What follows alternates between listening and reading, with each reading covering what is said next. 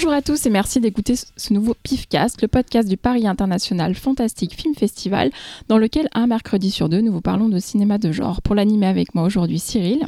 Coucou. Xavier. Bonjour. Et Laurent. Hello, Véro. Talal n'est pas là euh, avec nous aujourd'hui, il est déjà en vacances, mais on lui souhaite de bonnes vacances. Alors en fait aujourd'hui on va pas parler de cinéma de genre, c'est une émission un peu spéciale puisqu'après vous avoir parlé pendant plus de 7 heures de, la Hammer Film, on a eu envie de faire un format un peu inédit, euh, peut-être plus court on espère en tout cas, euh, et dans lequel on va vous donner en fait trois recommandations euh, diverses à emmener avec vous en vacances avec votre petite valise, votre petit cahier de vacances en fait du Pifcast. alors une fois n'est pas coutume, je vais commencer. ouais, vas-y. Euh, en fait, je vais parler euh, d'un livre que j'ai lu euh, pendant le, confinement et qui fait lien un peu avec la deuxième partie de l'émission Hammer qu'on a fait, puisqu'en fait, il s'agit de Carmilla de Sheridan Le Fanu.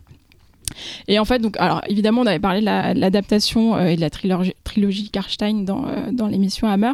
Et alors, je voulais parler du livre, non pas parce que le livre, on le connaît, et voilà, c'est vraiment c'est un, classique que tout le monde devrait avoir lu. Euh, mais c'est surtout que je l'ai lu, en fait, dans un format assez original, qui est, c'est un livre qui est édité par la maison d'édition qui s'appelle Tendance Négative. En fait, c'est une maison d'édition associative autogérée et autofinancée qui propose, en fait, des, des textes classiques mais dans une expérience de lecture toujours différente. Donc là, par exemple, Carmilla, euh, c'est un livre dans lequel il y a deux trous. En fait, sur la couverture, il y a un, visage et un cou. Il y a deux trous dans le cou.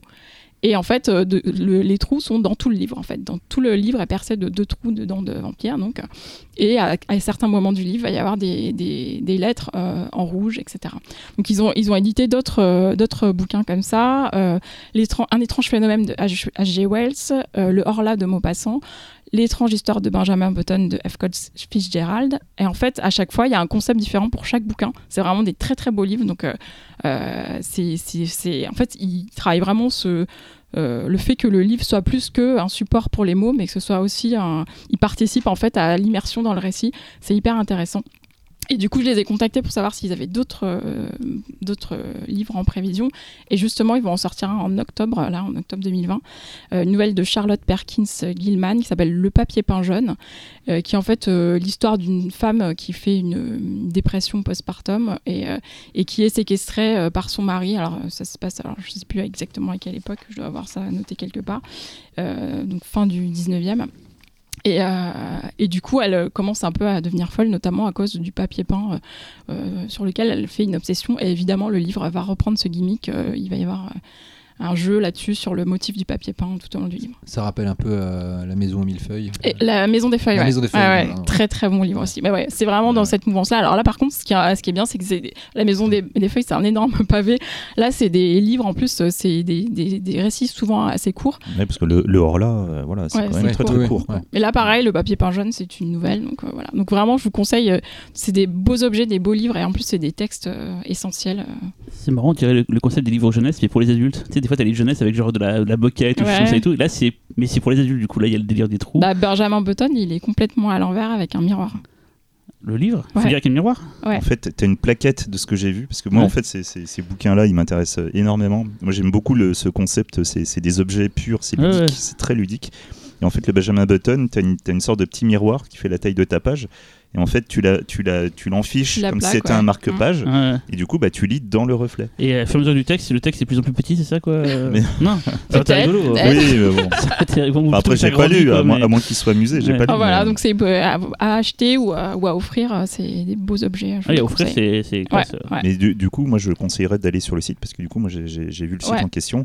Vous verrez vraiment, il y a, y a vous, les voyez en image et vous allez voir à quel point c'est. C'est des tirages limités, super sympa. Et aussi sur le titre, on trouve dans quelle librairie euh, les trouver. parce que c'est comme c'est autogel, comme tu dis, donc ils, mm, vont mm. pas chez les grandes enseignes, ils vont chez les petits. Et c'est vraiment fait par deux passionnés, donc euh, allez-y quoi.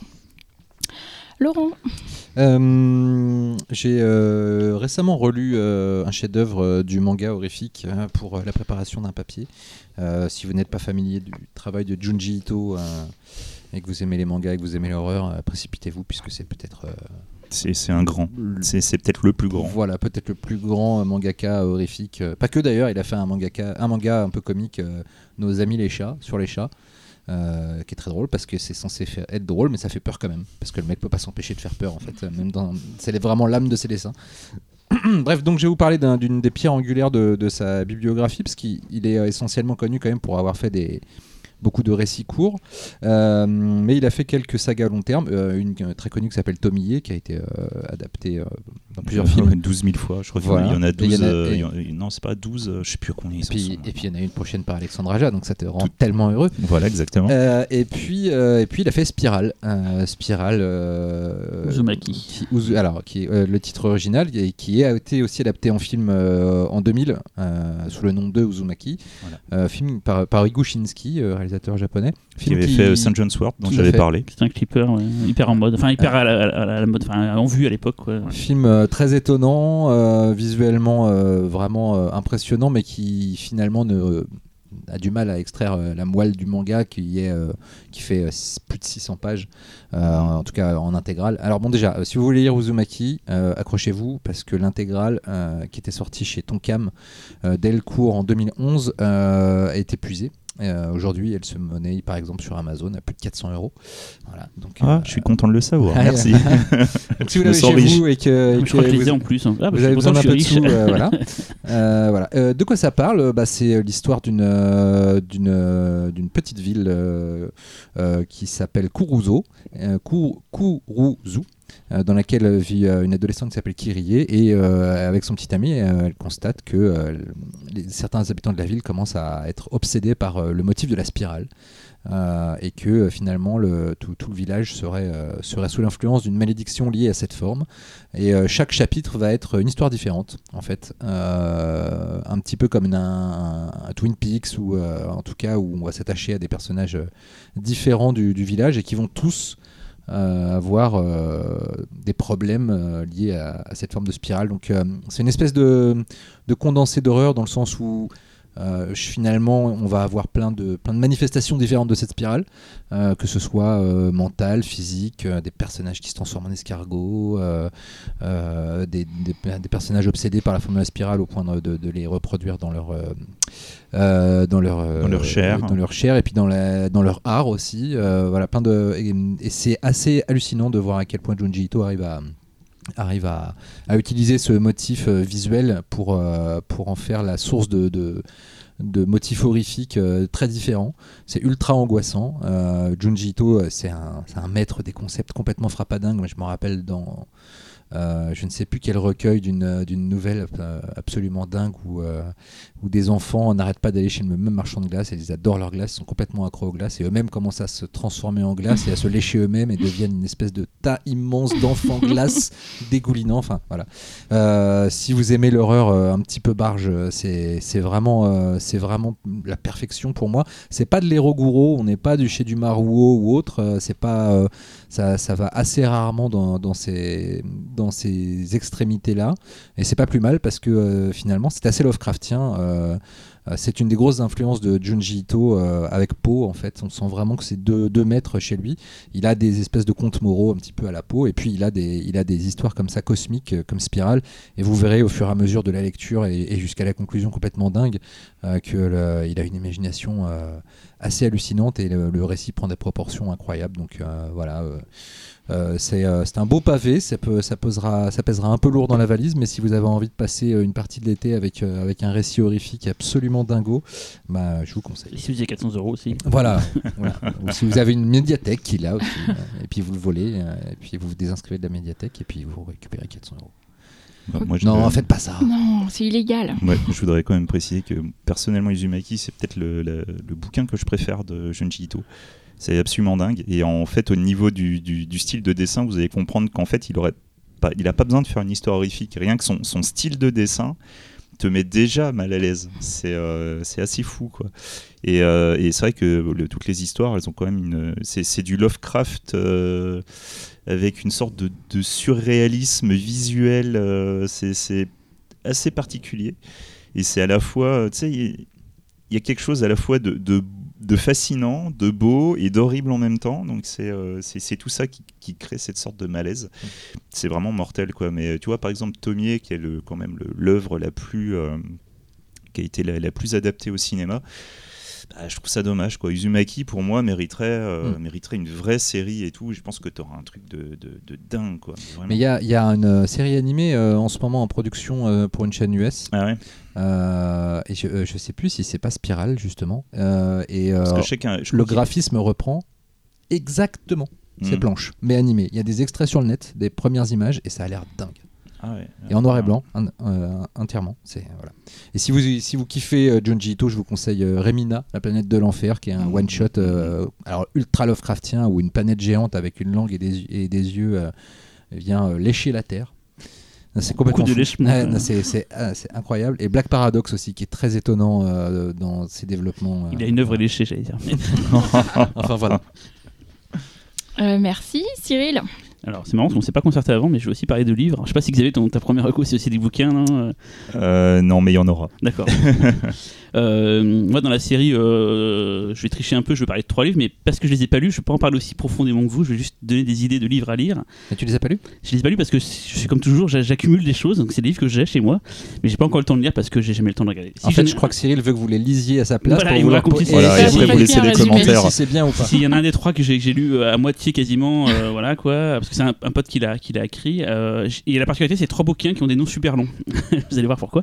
Le premier, c'est Police versus syndicat, versus syndicat du crime, les polars et les films de triade dans le cinéma de Hong Kong de Arnaud Lanu, qui est sorti chez Gop Édition. Donc c'est le livre ultime sur les polars hongkongais et tout. C'est celui-là que j'ai lu du coup à, peu près à moitié parce que Arnaud, c'est vraiment. C'est marrant parce que je l'ai acheté genre il y, a, il y, a, un mois, un mois et demi quoi. C'est ça, c'est marrant. et c'est marrant parce que Arnaud euh, vient de signer euh, pour Mad son premier papier. Ah bah, un super dossier sur, sur Ip Man au cinéma. Eh ben, Arnaud, c'est un, gars que je connais des forums de cinéma depuis de longue date et tout, qui vit maintenant à Hong Kong et qui est euh, un mec très érudit, mais surtout pas chiant. Enfin, j'aime bien comment il parle du cinéma hongkongais. Il, donne vraiment envie de voir des films et tout. À l'époque, c'est lui qui m'a beaucoup donné envie de voir plein plein de films. Donc là, il a décidé de parler vraiment de tout le cinéma de, polar euh, hongkongais, euh, de tous les styles et tout. Et c'est, enfin, moi, j'ai pas encore fini de le lire, mais de la vie de François Co, qui l'a lu, il m'a dit c'est une merveille. Il y a vraiment tout qui est bien référencé. C'est hyper bien foutu. Ça donne vraiment envie, quoi. Donc, je vous conseille ce livre. En plus, c'est une édition indépendante, Gop Édition. Donc, allez-y, franchement. Et d'ailleurs, Arnaud Lanuc prépare un gros gros bouquin sur Choyark euh, qui prépare depuis des années. Donc celui-là, je l'attends aussi euh, fortement. Conseille aussi euh, Sur Notion et l'exercice du chaos de Toyohashi à Hollywood, encore un nom long, de Constant Voisin qui est sorti chez Rouge Profond.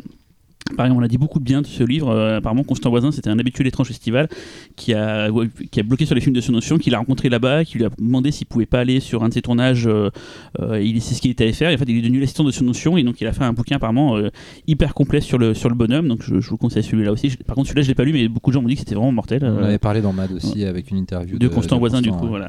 Et le dernier, et c'est ce qui va bifurquer sur ce que je vais parler ensuite dans mes autres recommandés, de recommandations, je vais parler de jeux vidéo. Ah. et je vais vous parler d'un livre qui s'appelle Une histoire du jeu vidéo en France, 1960 1991 des labos aux chambres d'ado, donc c'est le plus long de tous. c'est un livre d'Alexis Blanchet, un gars, que je connais bien, qui a déjà fait des Pixels Hollywood, qui parlait du rapport entre le cinéma et le jeu vidéo, et de Guillaume Montagnon, c'est une sortir chez Pixel Love, et là ça raconte l'histoire du jeu vidéo en France, un truc qui est assez méconnu, des premiers jeux qui ont été faits, les premiers éditeurs, comment le jeu vidéo est apparu en France. Euh, je l'ai pas encore pas lu parce qu'il est sorti il y a peu de temps, je l'ai reçu il y a pas longtemps, mais il paraît que c'est vraiment euh, top, top, top. Voilà, donc trois livres. Pixel euh, Love, ils font toujours des trucs. Euh, ils font toujours des trucs très bien. C'est vraiment une mise en édition. Euh, j'ai, je crois quasiment tout ce qu'ils ont fait parce que. Et là, par contre, j'en ai, lu beaucoup, mais je voulais vraiment mettre des trucs. Mmh, des bouquins assez récents, voilà quoi. Xavier, je te laisse la parole. Bah, c'est bien que, que, que, que, tu parles un petit peu de Japon, puisque moi je vais vous parler d'une série japonaise. Donc c'est parfait. Vous êtes parfait. On est fort, quoi. Voilà, non, mais et sans se concerter, c'est quand même assez merveilleux.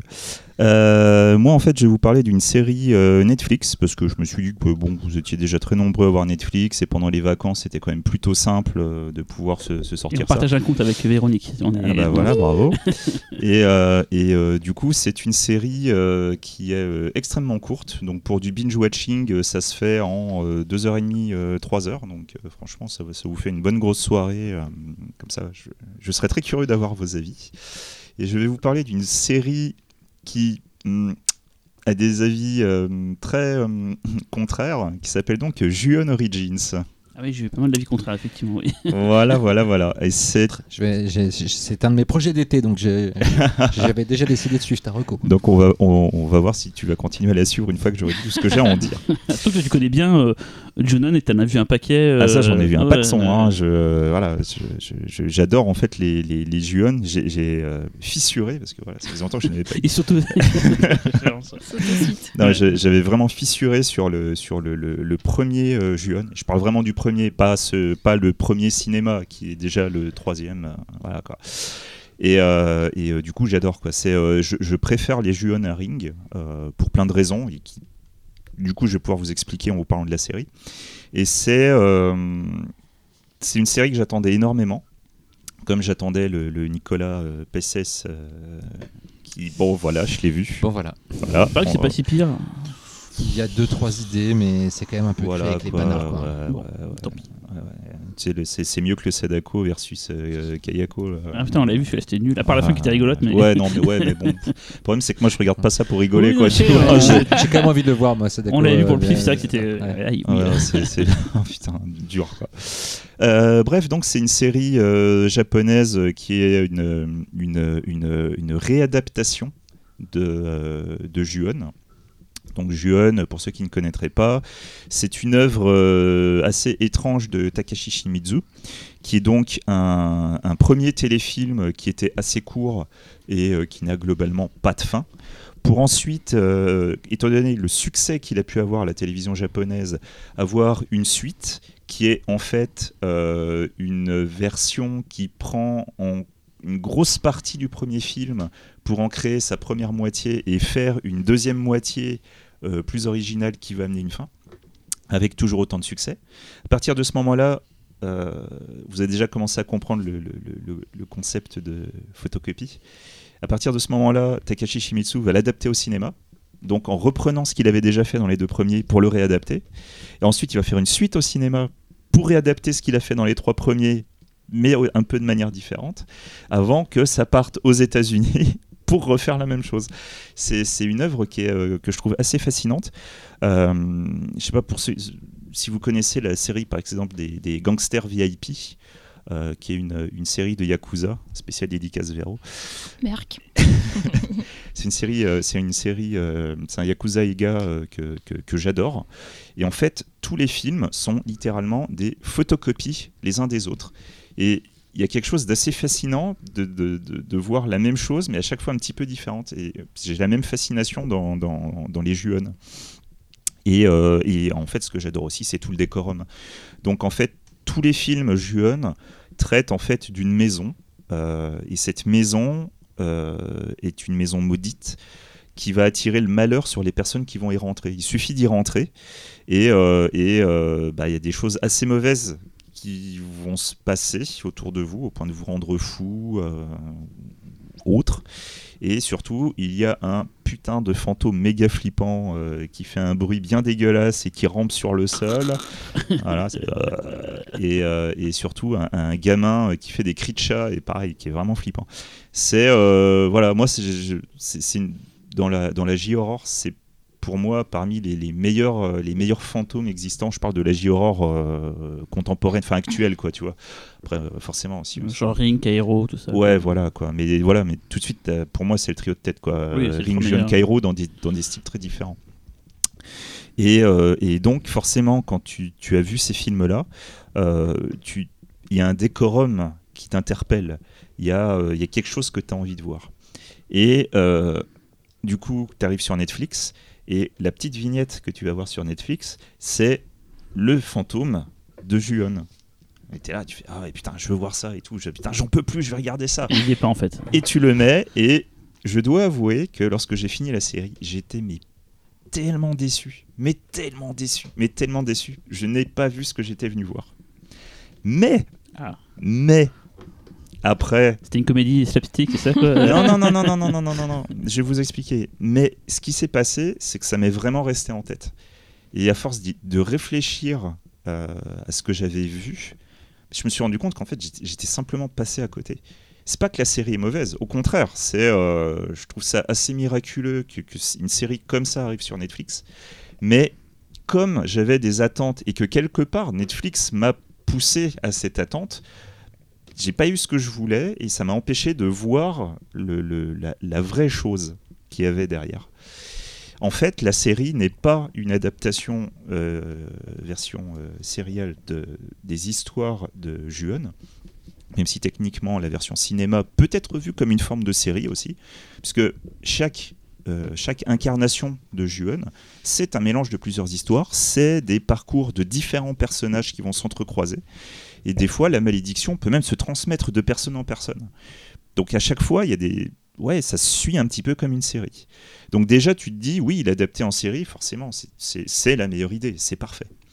Et quand tu la regardes, bah, tu commences déjà à te dire qu'on est encore passé dans un niveau supérieur de ce qui s'est délité au fur et à mesure des films. Donc comme je vous ai expliqué, le premier film, c'était un téléfilm. Et c'était un téléfilm qui était vraiment en mode euh, V-cinéma. C'est une image euh, bien dégueu, euh, bien cheapos et tout, machin. Et plus tu as avancé dans le temps, plus on est arrivé au stade cinéma, cinéma japonais, cinéma US, plus c'est devenu propre, plus c'est devenu léché, plus les, effets spéciaux étaient nickel.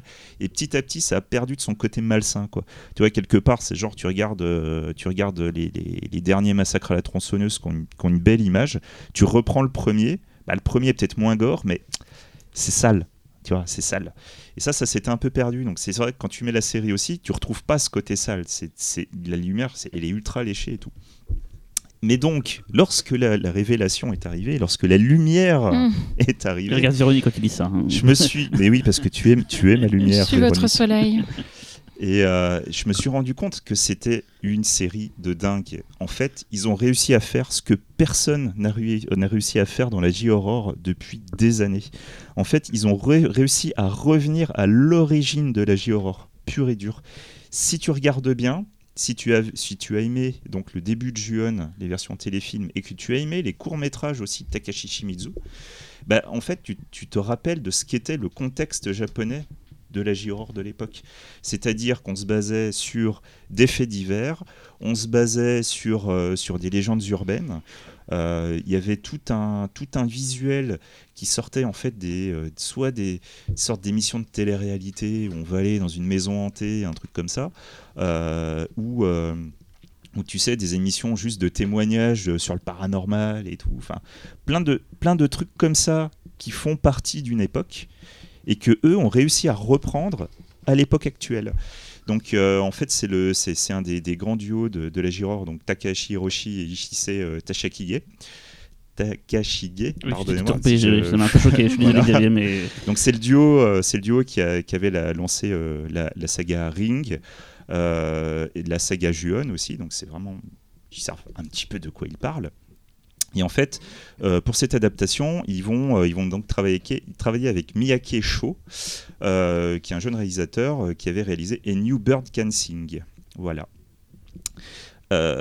c'est, ils ont réussi à reprendre en fait finalement ce que j'avais aimé à l'origine de Juon. Et c'est vrai que le, le décorum différent m'a empêché de le voir, mais globalement, c'est tout ce qu'on aime, c'est-à-dire c'est basé sur des personnages, c'est des destins qui vont se entrecroiser. C'est putain de malsain, vraiment, c'est malsain. Il y a une sale ambiance dedans.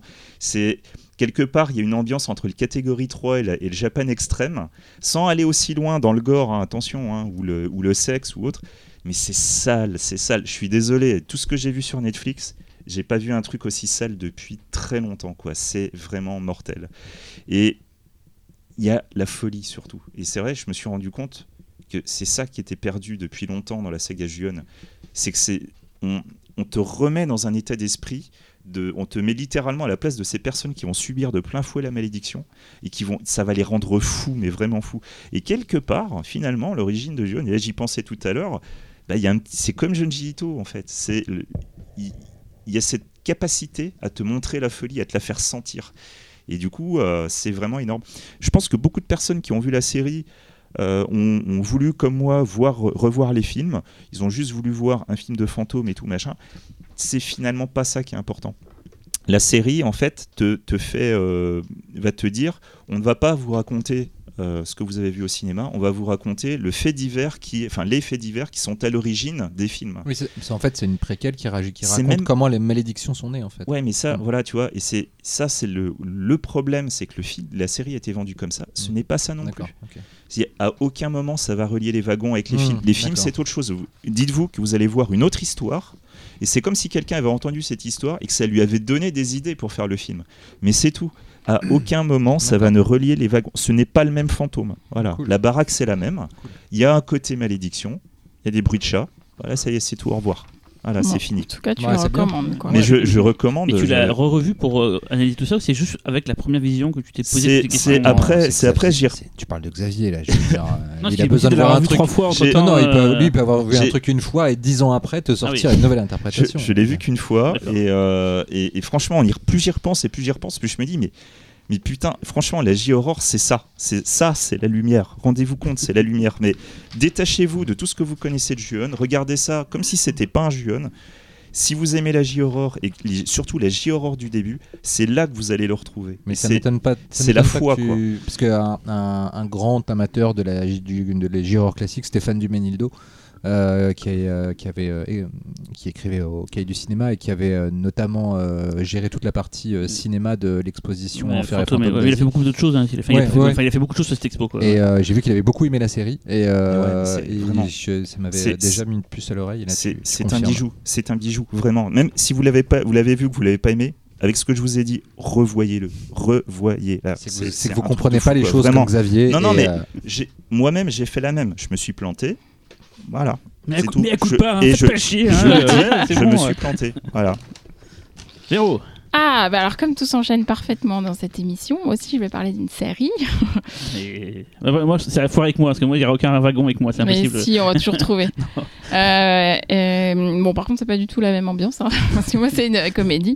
Euh, Ah oui. C'est une série qui s'appelle euh, Pen 15, donc euh, PEN 1.5. euh, c'est- Voilà. voilà, ça fait pénis. Ah, Euh, tu vois, j'allais dire c'est- ça fait stylo 15 moi. Tu vois Oh, mais Ah, qu'il est je suis- mignon. oh, Qu'est-ce que je suis innocent. pénis comme la bite, c'est ça Euh, quoi une série de Hulu euh, qui est dispo sur euh, Canal+. Et elle est produite... Il a, quoi- euh, il a fait quoi comme film Oulou Oh, mais qu'il est drôle.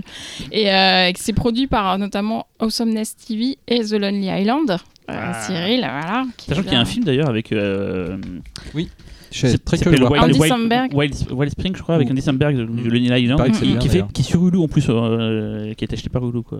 Voilà, donc là c'est Pen 15, c'est une... pour l'instant il n'y a qu'une saison de 10 épisodes, des épisodes assez courts de 20-30 minutes. Et en fait c'est vraiment le truc le plus drôle que j'ai vu cette année, puisque euh, euh, c'est une espèce de chronique de l'adolescence. Alors euh, ça a été créé par euh, deux jeunes femmes, Maya Erskine et Anna Conklel, qui sont toutes les deux des trentenaires. Et en fait elles ont décidé d'écrire cette chronique sur l'adolescence de leurs 13 ans, donc à l'époque où elles avaient 13 ans, c'est-à-dire au début des années 2000. Et en fait, le génie de cette série, c'est qu'en fait, elles jouent leur propre rôle, entourées d'un casting d'acteurs qui ont vraiment 13 ans. Donc du coup, elles, font vraiment une performance de, se grimer en et même dans leur gestuelle et tout, mais c'est vraiment hilarant, quoi, parce que quand on... Enfin, moi, je, je sais qu'il y a des gens à qui j'ai conseillé la, la série qui ne savaient pas que c'était des trentenaires, en fait, qui ont vraiment cru que c'était des adolescentes. J'ai fait une comparaison, c'est comme dans les pornos, ils font croire que les filles qui ont, qui ont 18 ans, en fait, elles en ont 25-30 et tout. euh. Et je pense Bah, pas que c'est et le même tant délire. mieux. euh, Ouais, je pense pas que c'est le même délire en Ah fait. oui, non, c'est dans l'autre sens. Non, ça va pas alors. non, c'est dans le sens. oui, euh. Et donc du coup, ce, qui, ce qui est hyper intéressant, c'est que ça va aborder des thèmes aussi divers et variés que la découverte de la masturbation féminine, l'intensité des sentiments ami- amicaux, les chatrooms, parce qu'on est en l'an 2000, donc euh, voilà, euh, euh, voilà, la recherche de la féminité, etc. Mais on est vraiment à un milliard de kilomètres de séries comme Sex Education qu'on a pu voir sur euh, Netflix, que moi je trouve complètement aseptisé, euh, Enfin, j'entends plein de gens qui disent comme toi qu'en fait, apparemment, ça se veut hyper. euh, choquant et tout. ouais, alors en fait, c'est hyper prude en fait. Et c'est euh. pas. Alors, Euphoria, j'adore, hein, mais c'est c'est aussi à 1000 km de ça. Ah, c'est Xavier Jean qui m'a dit que Euphoria c'était dément. Il m'a dit. faut non, que ça c'est hyper bien. Moi j'adore. Mais là, par contre, tu vois, c'est euh, Pen 15. J'ai jamais vu une série raconter aussi bien l'adolescence de manière complètement juste, c'est-à-dire cette, euh, cette période où tout le monde est mal foutu, enfin euh, tout le monde a un corps mal foutu, euh, tout le monde se cherche une personnalité, il se passe à la fois rien et, et, et tout, enfin tu Oui, vois, et t'es entre l'enfant et l'adolescence, et du coup t'es entre la cruauté de l'enfance et la, la, fantaisie euh, de l'enfance, et euh, justement cette fantaisie elle est hyper bien illustrée euh, dans, le, dans la série, parce qu'il y a vraiment des trouvailles visuelles de mise en scène ou des effets euh, pour raconter ce qui peut se passer dans ta tête quand tu es tout seul dans ta chambre, que tu te fais des films, etc.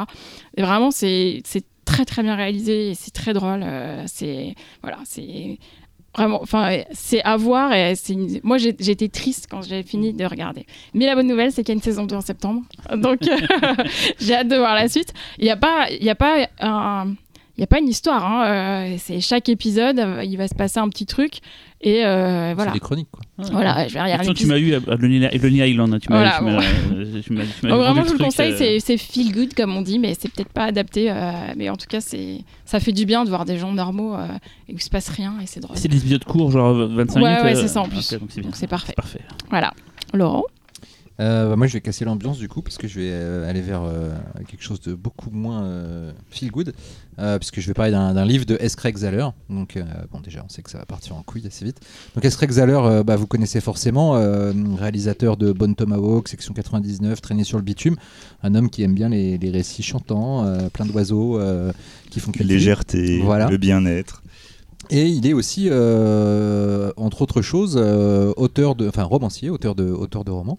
Et euh, il en a fait, je crois, 4 ou 5 jusqu'ici, dont plusieurs sont sortis en France, notamment Une assemblée de chacals, un western, un autre western, il me semble, car il aime beaucoup les westerns, qui s'appelle Les Spectres de la Terre brisée. Moi, je vais vous parler d'un polar ultra vénère, hardboiled jusqu'au bout des ongles, qui s'appelle Exécution à Victory qui est sorti en France en 2015. Euh, ça parle de quoi? Alors là, je vais faire comme Cyril, je vais aller chercher mon petit résumé trouvé sur Internet. Sauf que moi, je l'imprime, donc j'ai pas allé sur Internet pour le... Euh, après un échange bref et brutal avec un flic de l'Arizona, un homme d'affaires se suicide. La sanction tombe aussitôt, Jules Bettinger, Pettinger, je ne sais pas. Le flic désobligeant mais très décoré est muté avec femme et enfants dans un trou perdu, à Victory dans le Missouri. Là, des pigeons morts jonchent les rues et on dénombre plus de 700 criminels pour un policier.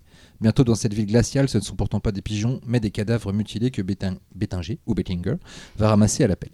Euh, alors, le pitch est euh, de base extrêmement classique, mais bon, c'est Escrack donc déjà, vous savez que ça va être assez vénère, avec des personnages euh, ultra bien, ultra bien croqués, qui sont tous très politiquement incorrects. Mais le bouquin en milieu part en couille, mais d'une force, à un moment où une horde de mystérieux tueurs cagoulés débarque dans la ville pour buter tous les flics de la ville. Euh, et, en sachant qu'il y a aussi une, partie de la ville qui est totalement abandonnée, il y a tout un final dans la neige dans cette, euh, dans cette partie euh, qui est totalement en ruine de la ville, qui est carrément post-apo. c'est assez hallucinant et, c'est d'une violence, c'est d'une, c'est gore. Mais je vous dis juste un exemple à un moment donné, il y a la description très précise d'un coupage de bite au couteau ça fait très mal. et en même temps, c'est très drôle parce que Zahler, il a, il a un sens du dialogue absolument génial.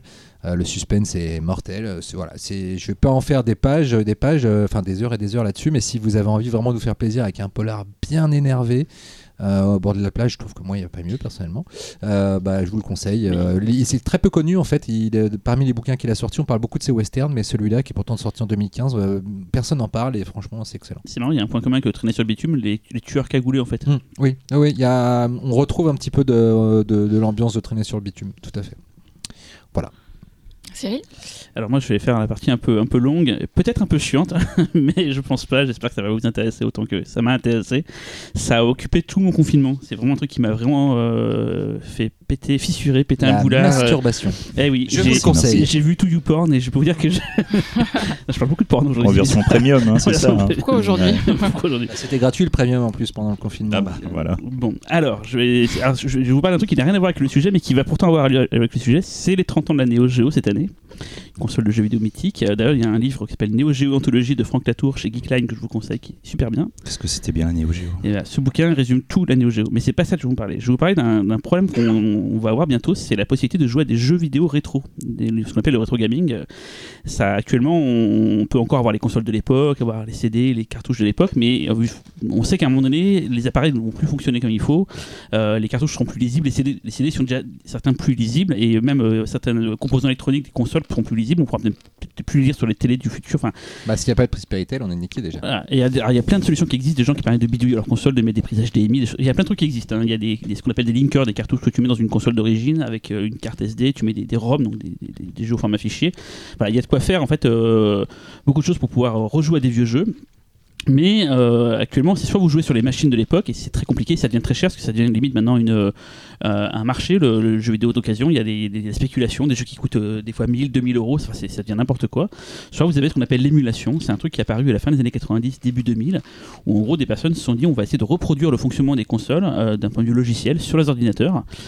c'est apparu au début, il y avait la Nintendo, la NES, il y a plein plein de consoles qui sont apparues. Maintenant on émule même des consoles assez récentes comme la PlayStation 2 ou la, GameCube, mais ça reste une vision, on va dire de comment le jeu doit être. En fait, l'émulation, les gens ne savent pas trop forcément ce que c'est, mais c'est que euh, c'est des gens qui vont essayer de faire ce qu'on appelle du rétro-engineering, ils vont essayer de comprendre comment fonctionne la console et essayer de, de répercuter ça sur un logiciel qui permettra de donner l'illusion de que vous jouez vraiment au jeu tel qu'il était prévu. Euh, l'émulation, c'est bien, mais c'est pas la panacée. Euh, il faut, faut, vraiment être un bidouilleur dans l'âme pour. Alors, c'est pas forcément easy, mais ce que je vais vous expliquer est pas forcément easy non plus, mais c'est pour moi un grand bond en avant. Je vais vous parler de, de simulation. attention, pareil pas de porno, hein. on parle de jeux vidéo. Euh, en fait, c'est un truc qui, existe depuis euh, longtemps, mais qui est appliqué pour le jeu vidéo depuis peu, c'est ce qu'on appelle les FPGA.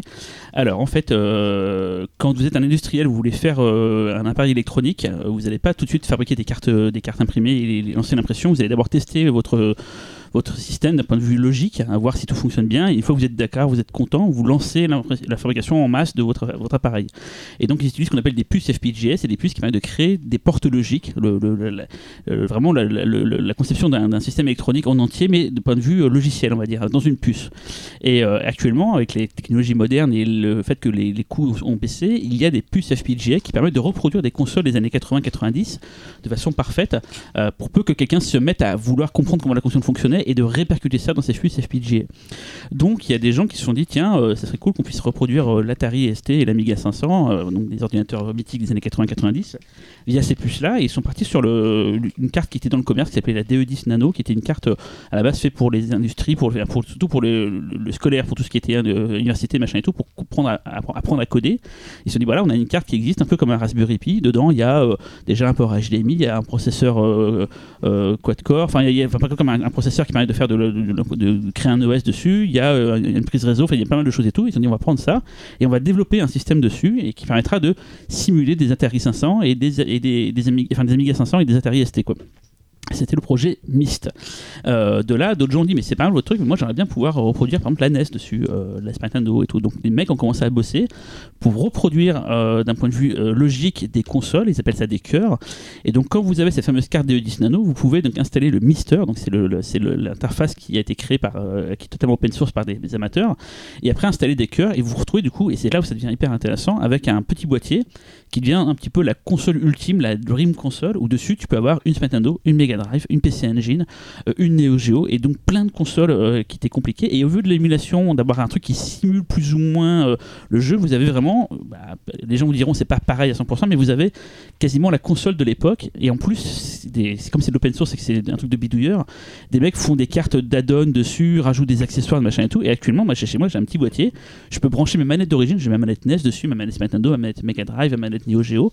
J'ai une sortie Péritel, une pure sortie Péritel, c'est qu'actuellement, il faut savoir un truc, c'est que les consoles genre la NES, la Mega Drive, ne sortaient pas du signal qu'on appelle RGB, ils sortaient pas les trois signaux des trois couleurs dominantes, ils sortaient un signal composite où il y avait globalement une image un peu dégueulasse qui était du coup enfin, mise sur votre télé. On a connu que ça pendant des années. Mais quand on joue vraiment en RGB sur une télé, c'est tout de suite un, univers différent. Vous avez vraiment une image parfaite, euh, les, pixels sont alignés, enfin vraiment c'est un, régal. Et avec ce petit boîtier, vous avez une sortie Péritel parfaite sans avoir à bidouiller. Parce que je m'étais renseigné pour faire euh, prendre une NES et la bidouiller, il y en a déjà pour peut-être 200, 300 euros avec le link. Enfin, ça revient vite cher si t'as plein de consoles de faire tout ça. Là, avec le, projet Mister, et en plus on en est qu'au début, hein, ils vont peut-être bientôt mettre encore. Là, il y a la PlayStation qui est prévue d'arriver, enfin, il y a pas mal de choses et tout, quoi. Et vous pouvez rejouer du coup euh, à des tas de jeux et du coup vous avez la possibilité de préserver le matériel et d'avoir une idée que peut-être plus tard on pourra continuer à jouer grâce à ce fameux SPGA et de pouvoir reproduire les consoles de l'époque. Et ça m'a vraiment passionné. J'ai découvert c'est encore un peu underground c'est que pour le moment c'est pas adapté à tout le monde qu'il faut un peu mettre les mains à la pâte il y a du, un peu de ligne de code à rentrer des choses comme ça et tout mais j'estime que peut-être d'ici peut-être 2-3 ans il y aura des solutions clés en main comme les fameuses Recallbox qui sont en fait des, des, des, des OS que vous installez sur des Raspberry Pi qui permettent d'avoir plein d'émulateurs. Il y aura peut-être ça plus tard. Alors après pour plein de gens qui s'en foutent de savoir comment ça fonctionne. Un émulateur, ça suffit largement pour jouer parce que globalement, vous avez Mario, vous appuyez sur un bouton, il saute, vous êtes content, il n'y a pas de problème. Mais pour les puristes, là, d'avoir une image parfaite, d'avoir la manette d'origine et surtout d'avoir euh, euh, la reproduction exact de la console. C'est un régal et vous pouvez retrouver du coup plein, plein, plein de vieilles euh, machines. Des fois, même, je vois, il y, a un ordinateur japonais qui s'appelle le X68000 qui est un peu l'Amiga japonais. C'est là-dessus qu'on a développé plein de jeux d'arcade. Et ben du coup, moi, c'est un ordinateur qui est très compliqué à acheter aujourd'hui. Et on peut jouer en émulation, mais ça m'intéresse pas. Et là, on peut vraiment rejouer à des jeux X68000, des jeux qu'on n'a même jamais connus en Europe euh, grâce à ce système-là. Euh, moi, moi, ça m'intéresse vachement parce que j'ai jamais été vraiment satisfait de l'émulation. J'ai jamais trouvé vraiment de, solution qui, permettait de jouer dans un confort euh, qui rappelait vraiment les, conditions d'origine. Du coup, j'ai repenché la Mega Drive il y a pas longtemps pour, pour mais vraiment pour jouer directement dans les conditions réelles. Mais c'est vrai que et tu vois là, j'ai je vois ma pile de jeux PlayStation, mais j'ai plus la console et j'ai tellement envie de rejouer à Valkyrie Profile, par exemple. J'attends qu'une chose, c'est d'avoir une solution vraiment de enfin, sans retrouver une PS1, de, de, pouvoir retrouver les sensations de ces jeux-là. Et puis Valkyrie Profile, bah, je ne sais pas pourquoi Square Enix s'échine à ne pas lui le faire revenir alors qu'ils le font avec euh, d'autres. Donc, euh, donc ouais, ça m'intéresse carrément. Et le truc aussi, c'est que, bon, c'est un peu comme, pas du piratage, on va dire, mais il y a possibilité d'avoir des versions de jeux, euh, des fois qui sont sous-titrées en anglais, doublées en anglais, enfin pas doublées, mais sous-titrées en anglais, là où il y avait que des sous-titrages japonais. Il y a pas mal de gens qui font du fan service pour justement permettre de mettre, d'accéder à des jeux que vous n'avez jamais pu accéder autrement.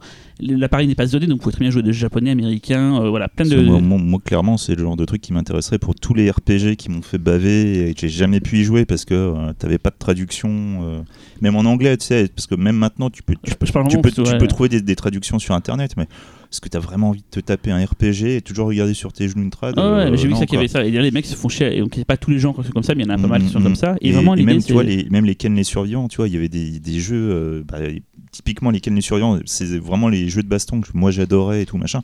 Putain, mais je te jure, c'était super galère quoi. Et là, du coup, bah, t'as pas de problème euh, à avoir 1000 consoles chez toi, à devoir les stocker, machin et tout, à retrouver le bon transfo, la bonne prise, machin et tout. T'as une machine qui fait tout, qui affiche de façon parfaite tout, et tu as vraiment euh, la console telle que tu le, telle que tu le, telle que tu le veux, quoi. Et, et ça fait, bah, je trouve ça vraiment. En fait, on a eu l'émulation qui arrivait dans les années 2000, donc fin 90-2000, qui a été une révolution. Là, c'est une seconde révolution, je trouve. Et là, c'est un peu comme quand on a eu le Blu-ray par rapport au DVD. Le DVD, c'était une bonne chose quand on a eu l'image, mais le Blu-ray, ça s'approche beaucoup du cinéma, et on peut quasiment dire que une image Blu-ray, c'est parfait pour ce qu'on veut. Bah là, le projet Mister, et donc ce qu'on appelle les FPGS, c'est vraiment parfait pour pouvoir rejouer à des vieux jeux. C'est pas un truc à peu près qui va vaguement qui fait l'affaire. on retrouve vraiment là, là. Et, et moi, ça m'a vraiment passionné de pouvoir euh, découvrir ça. Et surtout, personne ne connaît trop pour le moment. Donc je me suis toujours dit, il faut que je, faut que je fasse un peu de du, du, prosélytisme pour ce truc-là. Et d'ailleurs, on, mettra dans les recommandations. Il y a une vidéo d'un Français qui s'appelle euh, Matt qui a fait une vidéo pour euh, une chaîne qui s'appelle Mode in France. Il résume tout ce que je viens de vous dire, mais avec en vidéo. Donc en fait, vous allez, mmh. si c'est pas très clair ce que j'ai dit, en voyant sa vidéo, il vous expliquera comment c'est, comment ça fonctionne et tout. Et pour les prix, faut compter pour la carte Deodis Nano, il faut compter une centaine d'euros à peu près pour la commander. Elle n'est pas commandable en France, il faut la faire importer, mais normalement ça va. Et si vous voulez après des cartes d'extension, moi j'ai pris genre tout. J'ai pris, euh, j'en ai eu pour 300 euros, ce qui est une sacrée somme. Mais avec 300 euros, c'est beaucoup moins cher que d'acheter des linkers, de faire convertir ses consoles et tout. Mmh. Et là vraiment j'ai tout. Et donc les, les, on dit, les cœurs arrivent peu à peu. Donc là, on en a quand même pas mal. On a actuellement des, simulés beaucoup de vieux ordinateurs, donc euh, des X68000, des PC88, euh, des Amstrad, des CPC, des, des, euh, ZX80. Des ZX80, il y, a même des calculatrices qui sont émulées et tout. Quoi. Hein, vraiment, ils vont loin quand même, les mecs. Et il y a dans les consoles, il y a la NES, la Super NES, la Master System, la Mega Drive, la Game Boy, la Super Nintendo, le Mega CD, la PC Engine, la PC Engine CD, la Super Graphics. Enfin, il y a vraiment beaucoup de consoles émulées. On attend là la N64, on attend la PlayStation, la Saturn, j'espère, j'aimerais bien, parce que, mais elle est très compliquée à adapter. Mais bon, ça sera un rêve parce que là, par contre, il y a des tas de jeux énormes dessus. Euh, voilà, il y a beaucoup de choses qui sont la Neo Geo, il y a c'est génial parce que la Neo Geo, faut expliquer, c'est un mec qui est tellement passionné par la console qu'il a voulu comprendre comment elle fonctionnait et il a ce qu'on appelle fait du, donc, du décapage, qu'il a pris les processeurs euh, de la console qui n'étaient pas connus et avec une sorte de couteau électronique, il a découpé des tranches pour voir comment étaient faits les, portes logiques d'un point de vue électrique. Il avec un microscope électronique, il a fait des, photographies géantes de trucs pour comprendre comment étaient liés les trucs entre eux. Il l'a documenté et quand le FPGA est arrivé, il a fait bah moi j'ai quasiment tout le schéma euh, comme si j'étais un ingénieur de chez Neo Geo, enfin de SNK et il a reproduit facilement du coup dans le système FPGA parce qu'il avait déjà tout documenté quoi. Et même les, les, cœurs sont des fois réaméliorés. Là, il y a un genre des options qui sont apparues, genre, par exemple pour la Mega Drive où ça simule plus ou moins l'effet du composite pour quand il y a des cascades d'eau dans Sonic où le flou donnait l'impression d'eau. Alors que quand vous jouez sur un animateur, les, cascades sont moches. Là, du coup, ça juste au niveau de la cascade, ça reproduit l'effet du flou, mais tout le reste est hyper net. Enfin, c'est c'est passionnant. Donc on, mettra des liens pour que mm. pour euh, une vidéo qui expliquera bien tout et après le site officiel pour bien voir tout le truc et tout. Mais voilà, pour peu que vous ayez envie d'un peu bidouiller et que vous voulez une image parfaite, c'est le, le, Graal. Voilà, voilà ma, ma longue reco est, est terminée sur le jeu vidéo. Je passe la main à Xavier. Bonjour. Euh, donc moi, eh bien, en fait, c'est c'est une suite euh, très logique avec moi-même. Parce que là, après moi, personne ne peut passer normalement. Oui, non, là, c'est compliqué. Quoique, quoique, quoique. Euh, parce que donc, comme je vous ai parlé de Juon, bah, maintenant, je vais vous parler de Ring. Et plus précisément, je vais vous parler de la saga Ring en livre. Donc, tous les bouquins Ring sont sortis en France. Il y en a, il y en a cinq. Et euh, ils sont tous sortis en poche. Euh, il, y a une version euh, intégrale des trois premiers qui est sortie chez Pocket. Pourquoi je vous en parle? Parce que je trouve extrêmement dommage que ces bouquins ne soient pas plus connus, parce que c'est des putain de bouquin, vraiment. Euh, vous connaissez tous les films, mais je crois que les gens ne, se rendent pas compte euh, à quel point euh, Nakata a été un génie sur le premier ring et, à quel point il a tout foiré sur le deuxième. C'est mon point de vue personnel. Voilà. Donc la saga Ring, tout le monde la connaît, la cassette vidéo maudite, machin, etc. C'est une, euh, euh, série de bouquins euh, qui est parue entre 1991 et 1998. Et si je vous pitch un petit peu le, premier livre, vous allez déjà comprendre la petite différence. Donc on va suivre Asakawa, un journaliste qui, qui va découvrir qu'il y a des faits similaires qui se produisent aux quatre coins de Tokyo. Et lorsque sa nièce et, euh, d'autres jeunes euh, vont tous euh, succomber en même temps d'un arrêt cardiaque et qui vont tous porter le, même, le même masque de mort, où on, sent la surprise, il sent qu'il y a quelque chose, il sent que, quelque chose se trame. Et du coup, bah, il, va, il va être aidé de son ami surdoué qui s'appelle Ryuji, ils vont découvrir qu'il y a donc une, étrange malédiction euh, qui est en fait imprimée sur une bande magnétique d'une VHS. Voilà, et que toute cette malédiction est liée à une jeune femme qui s'appelle Sadako Yamamura, qui était donc une jeune fille au pouvoir psychique. Euh, je pense que vous avez déjà compris quelle est la différence avec le film, puisque là, on n'est pas en train de suivre la mère qui essaie de protéger son enfant. Là, c'est une véritable enquête. Et le premier bouquin va se finir avec un cliffhanger de malade qui vous donne juste envie de lire la suite. Donc, je vous en prie, si vous achetez les bouquins séparés, faites pas la bêtise d'acheter juste le premier, faites-moi confiance. Vous achetez les trois premiers au moins. Euh, euh, et, une fois que vous aurez fini le premier, que vous allez vous dire mais putain qu'est-ce que c'est mortel, vous allez lire Double Hélice.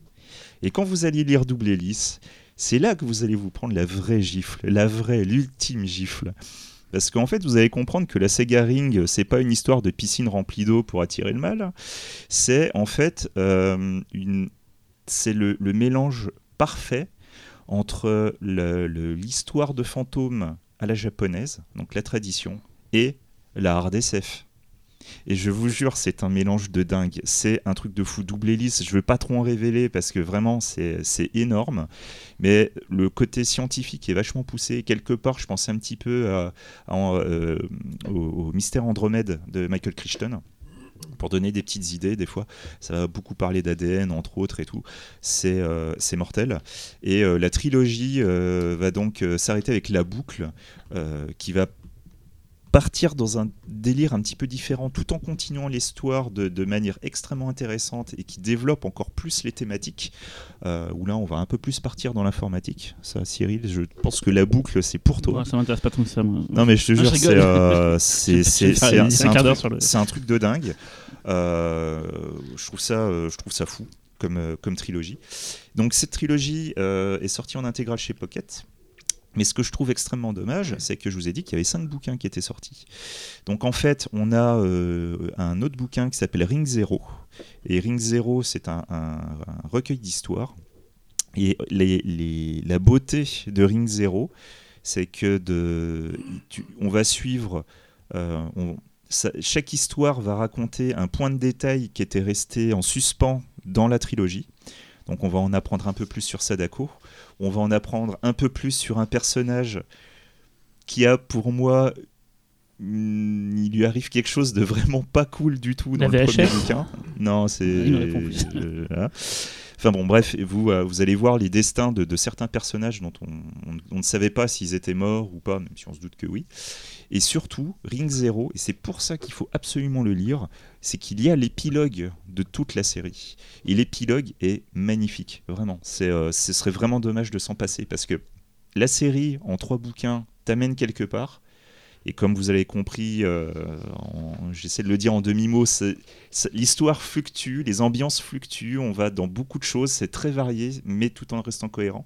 Et l'épilogue arrive encore à t'amener dans autre chose et encore à voir toute l'histoire autrement. C'est vraiment génial. Quoi. Par contre, euh, pour ce qui est du cinquième bouquin, Sadako, qui est aussi euh, appelé S, euh, pour moi, ça vaut pas vraiment le coup. C'est plus une tentative de, de, de- de relancer quelque chose. C'est pas génial. Qu'est-ce qui reste dans les films du coup si tu dis que. il- Mais c'est en fait, surpris, c'est que apparemment dans, les films, il n'y a pas, il y a pas l'histoire que dans, les- dans les Il- bouquins quoi. il n'y a pas le fantôme, par exemple. T'as pas le fantôme. Sadako, elle est là. Il y a, Ouais. il y a ça- il y a- il y a- il y a la malédiction qu'elle est à elle, mais il n'y a pas son fantôme. C'est- autre chose. D'accord. c'est autre chose. Et c'est ça qui est passionnant. Et pareil, tu suis pas les mêmes personnages. Euh, certes, tu as a le côté tu vas mourir dans tant de jours et tout. euh, Bien sûr, ouais, ouais, tu l'as, tu l'as, tu l'as. Mais euh, mais c'est pas exactement pareil. C'est pas exactement pareil. Donc du coup, c'est vraiment intéressant parce que une fois que vous aurez lu les bouquins, vous allez vous rendre compte que euh, bah oui, oui, oui, oui, oui, Hideo Na- Nakata n'a pas fait que adapter un bouquin. Il a, Il a il a, il a lu, il a, il a sorti quelque chose parce que le bouquin est pas visuel du tout. hein. Euh, pour te donner une idée, le, deuxième livre, donc euh, Double Hélice, a été adapté lui aussi. En fait, il n'y a pas trois rings. Tout le monde pense qu'il y a trois rings, ring 1, ring 2, ring 0, mais pas du tout.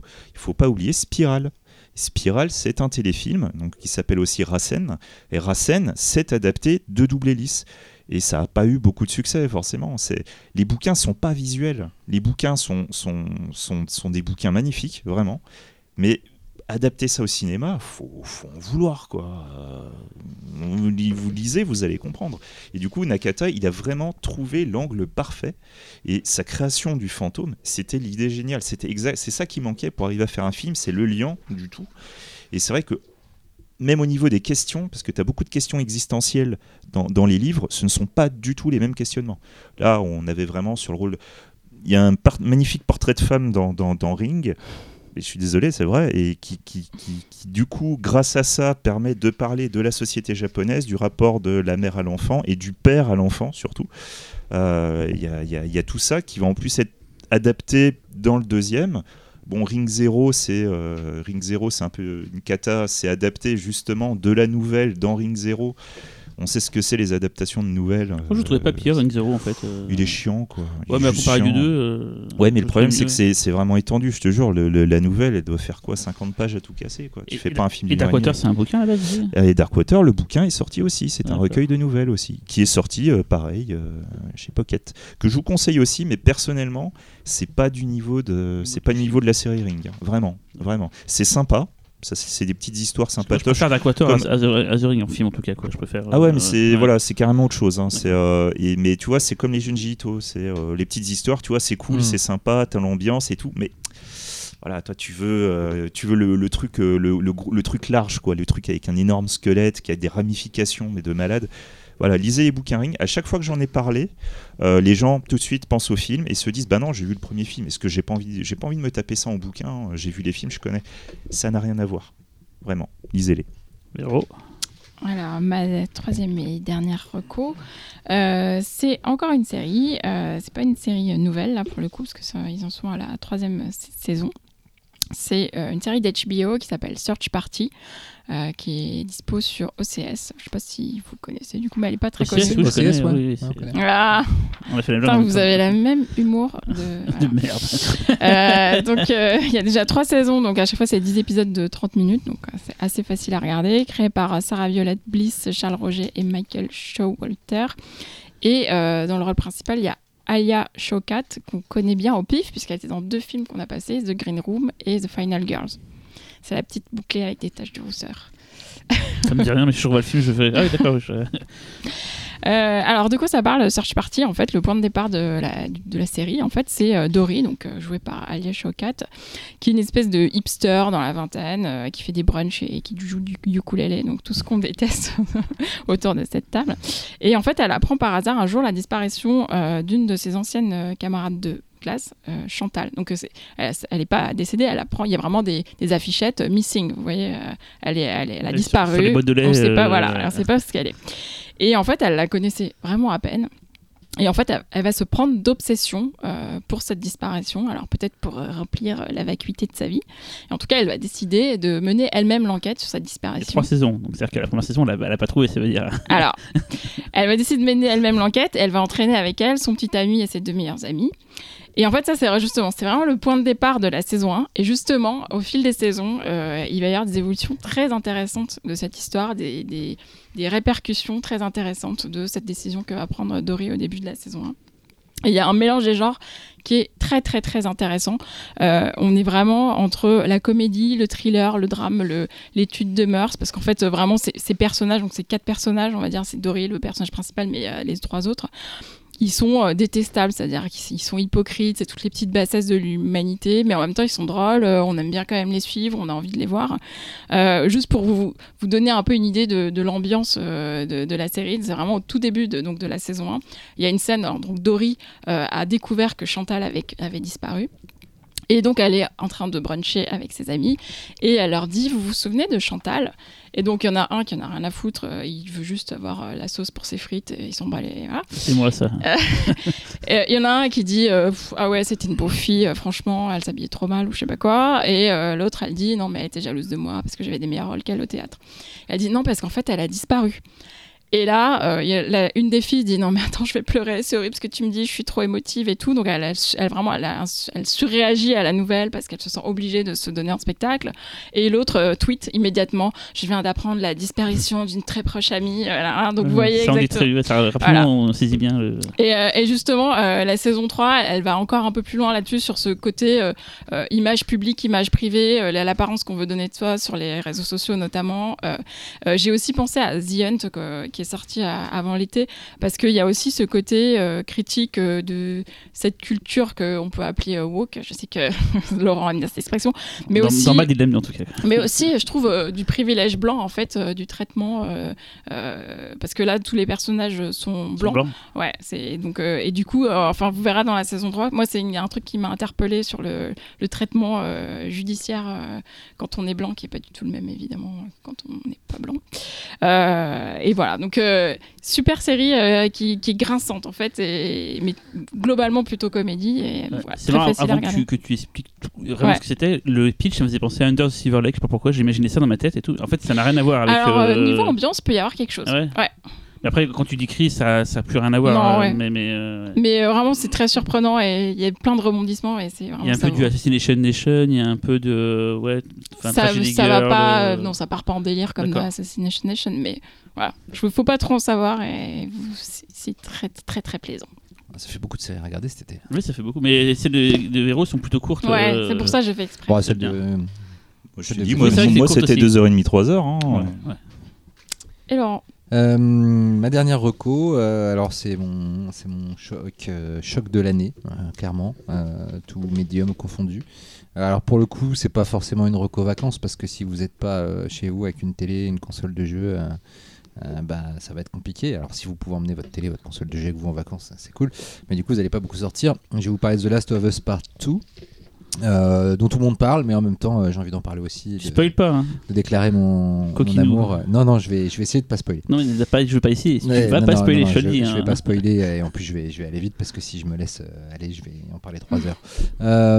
alors, The Last of Us, déjà, le, premier, sorti en 2013 sur PlayStation 3, un jeu du studio Naughty Dog qui est d'abord devenu célèbre pour des jeux tout mignons et tout sautillants comme Crash Bandicoot.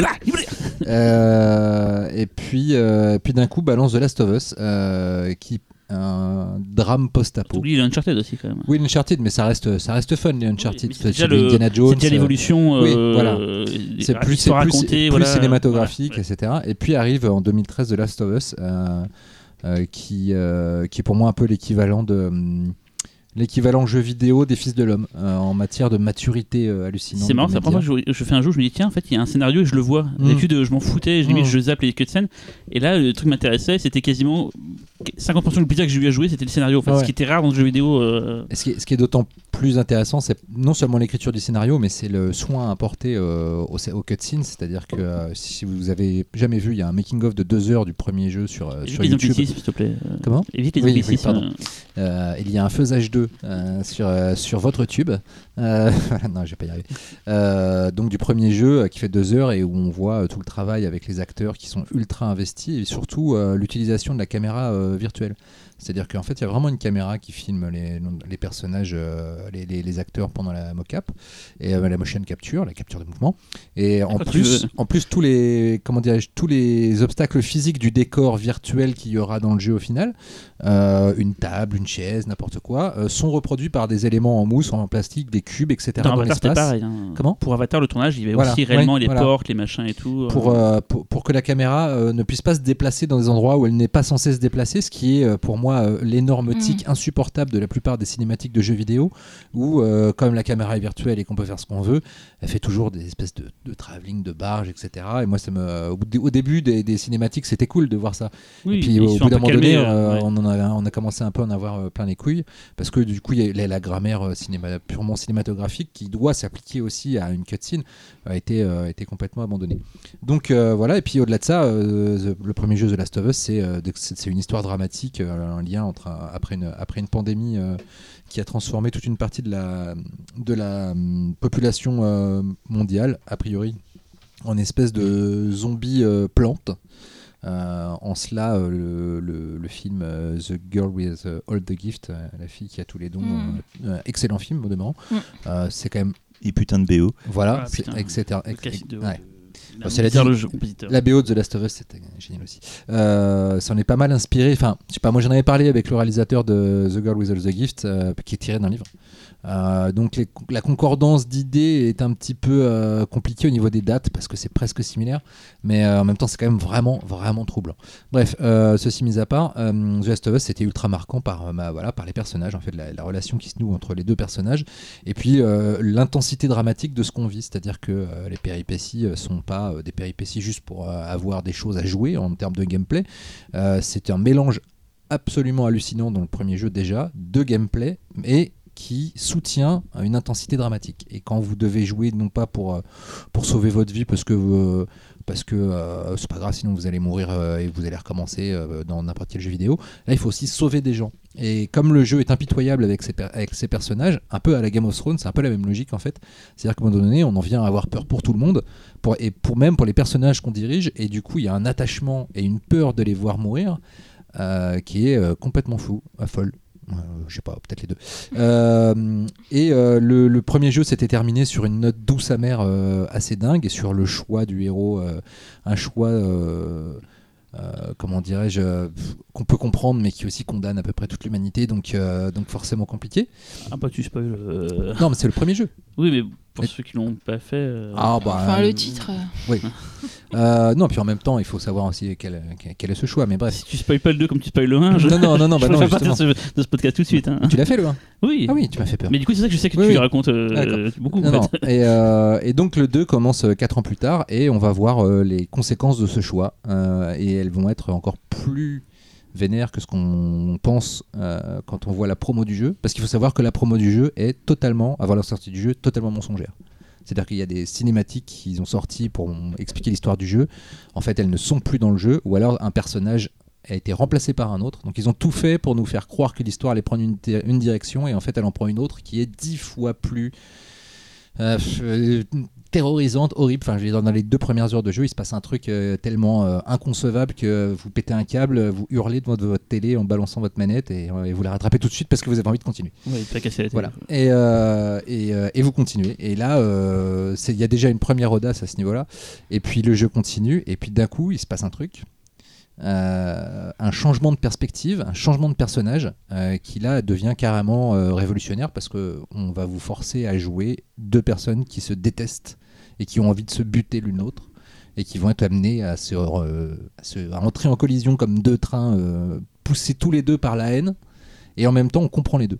Et alors là, en termes d'implication morale du joueur avec la manette en main, c'est complètement dingue. Vous n'aurez jamais vécu ça. C'est quand pas- tu peux jouer les deux en même temps, tu, chacun à côté de la manette euh, joue un personnage Non. Non, non, t'as as des, t'as des scènes séparées en fait.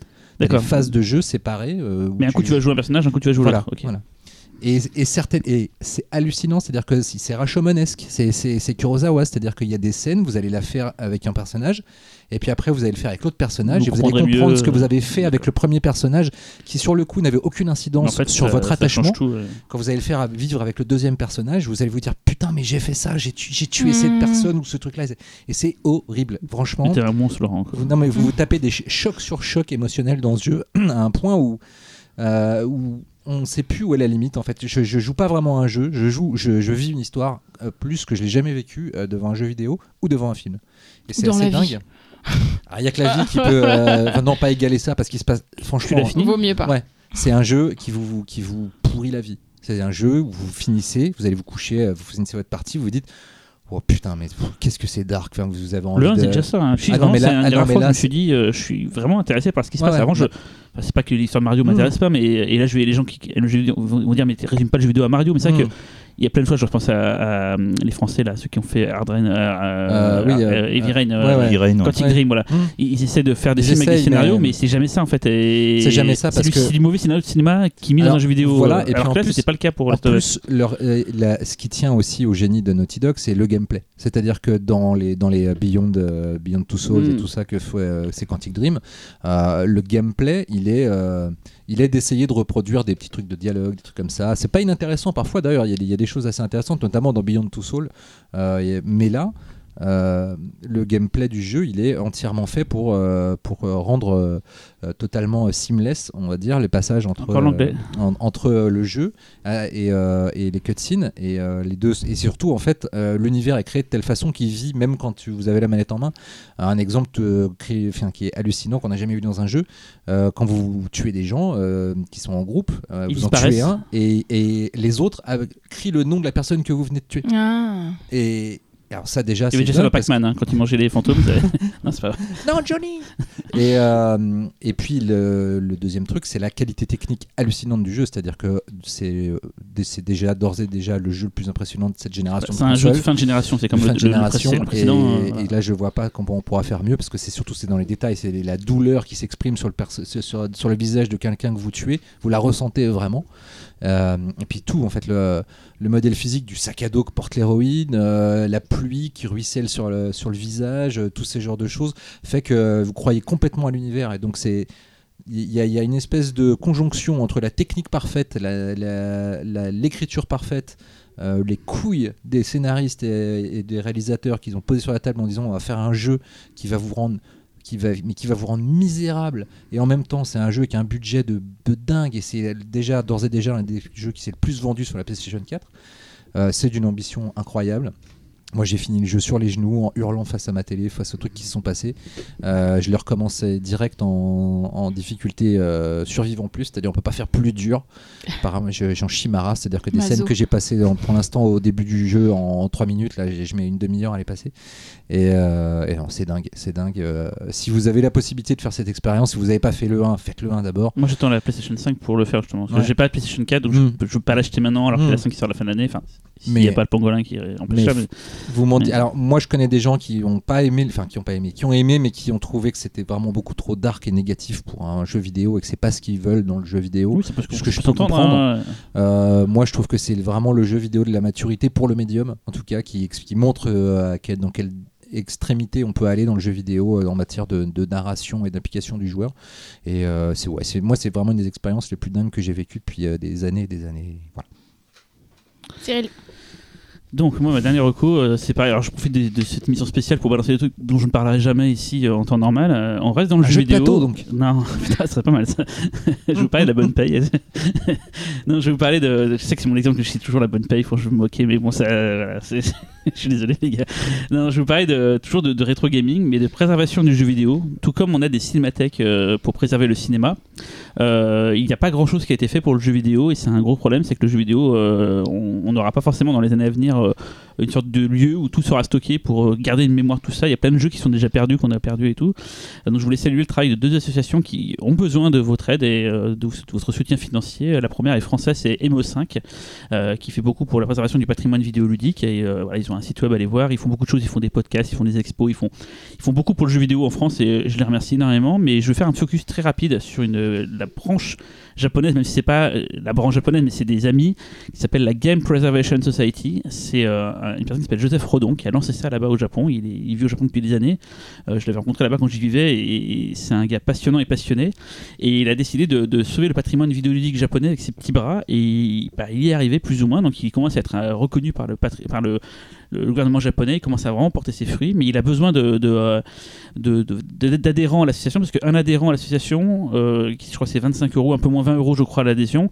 Le gouvernement japonais triple ce montant à chaque fois que quelqu'un se, adhère à l'association. Et je ne vais pas vous demander d'adhérer comme ça sans, rien. Je vous demande d'aller voir deux vidéos qui vont un peu expliquer ce que fait euh, Joseph Rodon. La première, c'est un reportage de la NHK, donc la, grosse télévision japonaise, euh, euh, la plus grosse chaîne de télévision au Japon, qui a fait un reportage assez long sur la Game Reservation Society et sur Joseph Redon. C'est disponible en sous-titré en anglais sur, sur, sur Internet. On vous mettra le lien de la vidéo.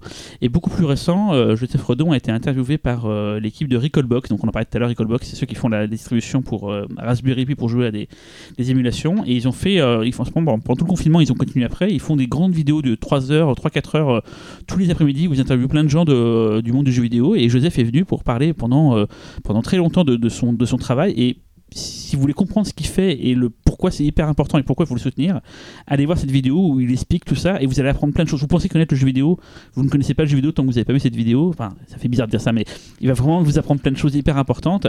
Et voilà, donc allez voir cette vidéo de, Joseph Redon chez Recallbox et le reportage de la NHK. Et voilà, si vous avez euh, un peu de données, que vous aimez le jeu vidéo, que vous voulez le préserver, n'hésitez pas à donner à Imo 5 et à la Game Preservation Society. Il le mérite. Et je rends la, la, parole à Xavier qui va terminer. Avec Xavier. Voilà, et en fait, au regard assassin de Véro, je sais que je ne dois, pas faire trop long. Mais bon. Euh, moi, ça va être une petite reco musicale parce que ça faisait longtemps. Moi, je vais vous parler du dernier album de Boris. Donc, euh, ah. pour ceux qui connaissent euh, Boris. On les a vus en concert d'ailleurs, je crois. On les a vus en concert. Ouais, exactement. c'est un, un, super groupe japonais qui, pendant des années, ça a été euh, pendant 15 ans, je dirais à peu près, euh, pour moi, ça a été euh, parmi ce qui se faisait de mieux en, drone, doom, rock, stoner, metal, stoner, post-rock, tout ce que vous voulez.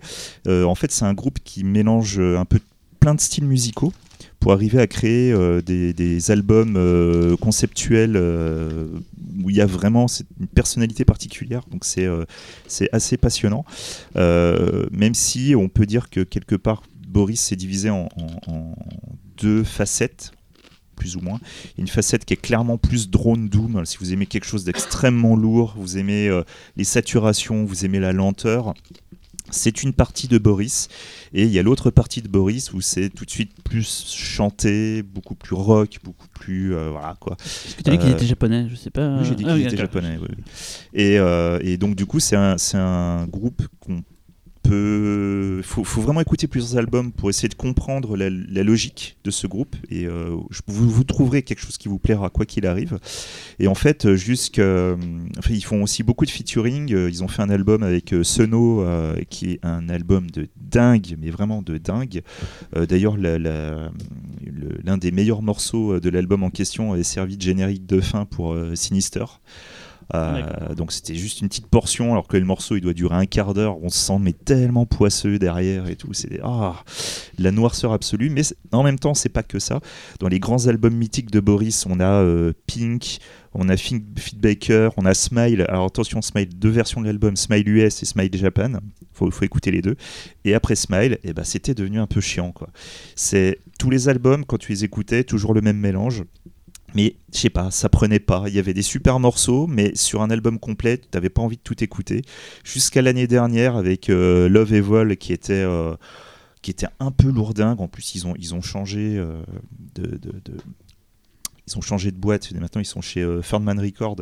Et du coup, c'est, euh, enfin voilà, ça les a pas aidés. Et est arrivé le confinement. Et pendant le confinement, ils ont, euh, bah, ils ont passé leur temps à créer un autre album.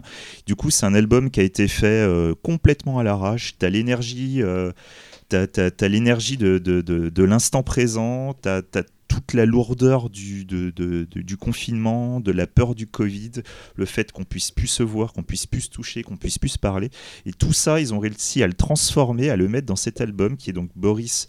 L'album s'appelle No. Il est sorti euh, début juillet, fin juin, début juillet. Album de 40 minutes avec des passages un peu éthérés, des passages rock, du hardcore, euh, du métal bien lourd et tout. Ça part un peu dans tous les sens, mais c'est mortel. Franchement, ça, fait, ça fait au moins 10 piges que j'ai pas écouté un album en boucle de Boris. Ça, vraiment, mais ça m'a même donné envie de les revoir en live. Quoi. C'est, euh, Quand je les ai vus, c'était un album que tu n'aimais pas trop, je crois. On, ouais, on, ouais, euh. on a été super déçus parce qu'ils venaient de sortir un album où ils avaient décidé de partir dans de la pop japonaise. Ils ont, ils ont fait un album comme ça en mode pop japonaise. Et du coup, c'était un peu chiant. Quoi. Pour les concerts, il va falloir attendre encore un ouais, peu. là, il va falloir attendre un peu. Mais quoi qu'il en soit, euh, celui-là, il est sorti dans leur propre, sur leur propre label qui est Fanganal Satan. Oui, c'est un nom, voilà. Et euh, du coup, l'album complet est sur Bandcamp. Euh, on va vous mettre le lien. Écoutez-le, vous allez voir, ça tue quoi. Euh, Boris Forever. Et juste, moi, mes, mes peut-être 10 albums préférés de tous les temps, c'est le, le le, le, le, merde, le, le, travail en commun de Boris et de, et, de, Merzbo, ah, s'appelle Rock Dream. Oh Merzbo, c'est un des tueurs en Japon sur la, la noise.